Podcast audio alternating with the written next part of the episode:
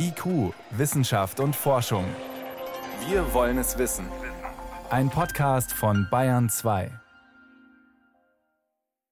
So ein 75. Geburtstag ist ein schöner Anlass, zurückzuschauen auf das, was war, hoffentlich zufrieden zurückzuschauen und am besten sich genauso zuversichtlich auf das zu freuen, was noch kommt.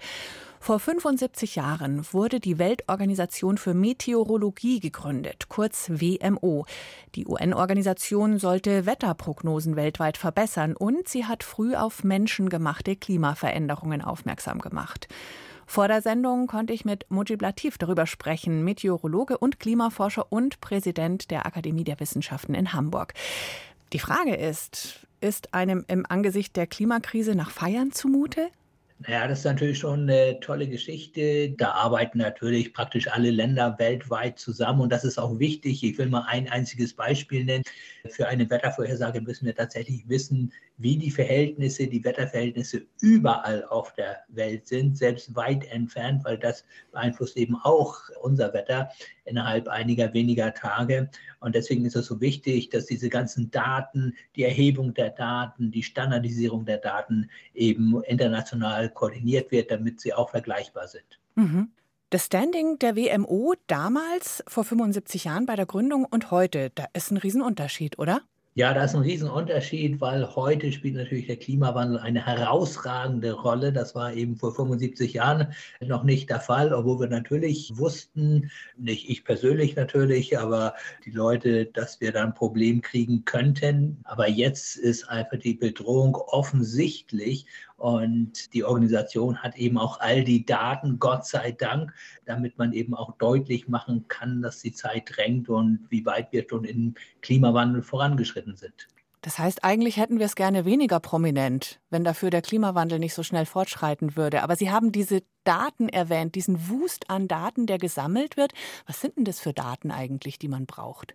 Man braucht eigentlich alles, äh, um das mal so platt auszudrücken, weil man braucht nicht nur Daten an der Oberfläche, also zum Beispiel den Bodendruck oder die Lufttemperatur an der Oberfläche, sondern man braucht tatsächlich auch die Daten aus der Höhe. Und deswegen ist es heute inzwischen auch so, dass Flugzeugmessung mit einfließen in diese Datensätze. Das heißt also, die zivile Luftfahrt, ja, die hat so kleine Apparate an Bord und die messen dann sozusagen auf den Flügen alles Mögliche. Und das fließt dann letzten Endes unter anderem auch in die Wettervorhersage ein. Und eins ist interessant, als wir Corona hatten, also 2020 vor allen Dingen, und eben kaum Flugzeuge geflogen sind, hat man es auch tatsächlich an der Qualität der Wettervorhersage gemerkt. Die wurde schlechter. Die wurde schlechter, genau. Können wir noch mal kurz klarstellen, wir switchen immer so locker zwischen Wetter und Klima hin und her. Was ist eigentlich der Unterschied? Naja, das Wetter ist aktuelle Zustand an einem Ort und das Klima ist eben das gemittelte Wetter. Und die Weltmeteorologieorganisation hat eben definiert, dass man dann über einen Zeitraum von 30 Jahren mittelt, um sozusagen die Statistik des Wetters, wie man sagt, dann darzustellen, also das Klima. Aber es gibt auch unter uns Meteorologen so einen witzigen Spruch und der lautet, Klima ist das, was man erwartet und Wetter ist das, was man bekommt. Wenn heutzutage Extremwetterereignisse stattfinden, wirklich große Dürren wie auch im Sommer oder Überschwemmungen, Flutkatastrophen, da kann man mittlerweile sehr schnell rausrechnen oder berechnen, wie groß der Anteil des Klimawandels an diesem Wetterereignis ist. Wie hilfreich ist es, um uns dieses ja immer noch abstrakte Riesenproblem näher zu bringen? Und ich glaube, inzwischen brauchen wir eigentlich diese Studien kaum noch, weil die Leute merken es einfach. Ja? Also ich bin heute in Hamburg, äh, wir hatten dieses Jahr 40 Grad in Hamburg. Das hat es noch nie gegeben. Und da merken die Leute einfach, dass etwas passiert. Oder man hätte sich vor ein paar Jahren gar nicht träumen lassen können, dass man sich in Hamburg nach Regen sehnt. Ja, hm. also normalerweise gibt es ja in Hamburg immer die, dieses Schickwetter, wie wir hier oben sagen. Und äh, dann haben wir diese Flutkatastrophen. Ich meine, letztes Jahr im Ahrtal, das war ja nicht die erste Flut. Wenn ich an die 1990er Jahre denke, das Rheinhochwasser, dann hatten wir die Elbe-Hochwasser, die Oder-Flut und, und, und. Insofern, äh, glaube ich, sind diese sogenannten Attributionsstudien nochmal on top ein wichtiges Hilfsmittel, um uns Menschen wirklich, so muss man sagen, die Augen zu öffnen. Und trotzdem scheinen sich so unmittelbare Bedrohungen wie die Corona-Pandemie oder auch jetzt der Krieg in der Ukraine dann immer vorzudrängen. In einem seltsamen Nebeneffekt hilft er sogar dem Klima- und Energiethema, weil wir jetzt wirklich aus der Not heraus Energie sparen müssen? Ja, ich hoffe, dass wir jetzt endlich begreifen, dass wir aus Krisen auch lernen müssen. Wir hatten ja vor 50 Jahren schon mal eine Energiekrise, 1973 die erste Ölkrise. Und spätestens da hätte uns doch klar werden müssen, dass unsere Energieversorgung auf tönernen Füßen steht. Das heißt die Energieversorgung über die fossilen Brennstoffe.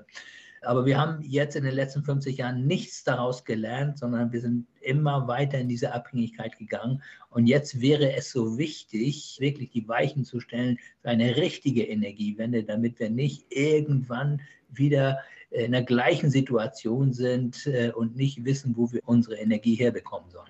Dass man jetzt wirklich was tun müsse, das sagen Sie und Ihre Kolleginnen und Kollegen ja schon länger. Die allererste Klimakonferenz war 1979, damals noch eine reine Wissenschaftsveranstaltung, oder?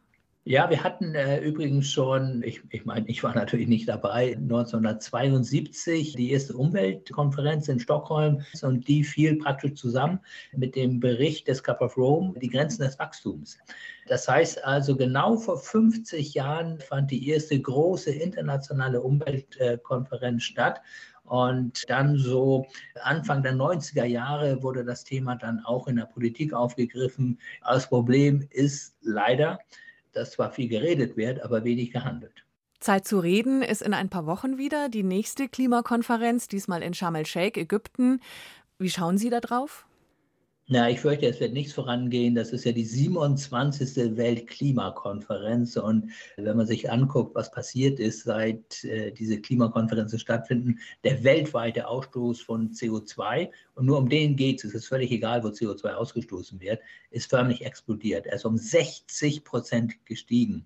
Deswegen glaube ich tatsächlich, dass jetzt die Länder, die wirklich was tun wollen, und Deutschland gehört ja zu den Ländern, mal vorangehen müssen und zeigen müssen, dass es geht. Diese simple Gleichung, Klimaschutz gleich Wohlstandsverlust, die geht nicht auf. Ganz im Gegenteil, ich behaupte, dass man Wohlstand nur wird sichern können, wenn man einen ambitionierten Klimaschutz betreibt. Was Sie erzählen, kann Frust auslösen, Wut, Traurigkeit. Man spürt viel davon auch immer wieder auf den Demonstrationen der Fridays for Future.